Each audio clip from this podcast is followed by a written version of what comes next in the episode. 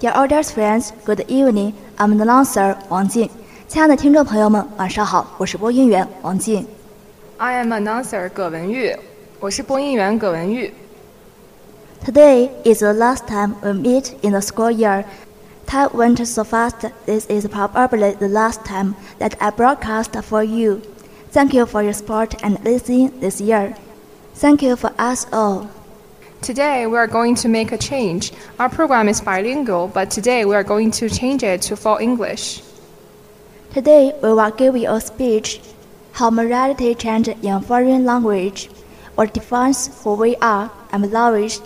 Selected the test. Will memorize. If pressed, I will answer that if there is any part of me that sits at my core. That is essential part of who I am. Then surely it must be my moral center, my deep-seated science of right and wrong. And yet, like many other people who speak more than one language, more assertive in English, more related in French, more sentimental in Greek, it is impossible that along with this difference, my moral compass also point in somewhat different directions depending on the language I using at the times.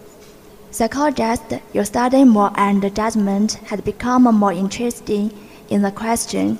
Several recent studies has focused on how people think about how people think about ethics in a native language as might take place. For example, among a group of delegates at the United Nations use a lingua franca to hash out a resolution. The findings show that many people are confronted with moral dilemmas that indeed respond differently than considering them in a foreign language while using their native tongue. In a 2040 paper led by Albert Costa, volunteers were presented with a moral dilemmas, known as a trolley problem. Alone in the rain, alone holding an oil paper umbrella, I wander along a long, solitary lane in the rain, hoping to encounter a girl like a banquet of lilacs, gnawed by anxiety and resentment.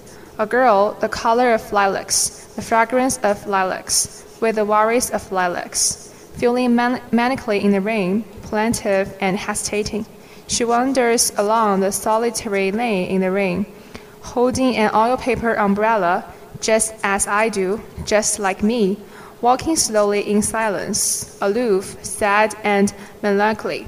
Silently she comes closer, closer, giving me a glance like a sign. Then she floats past like a dream, dreary and blank like a dream, like a lilac.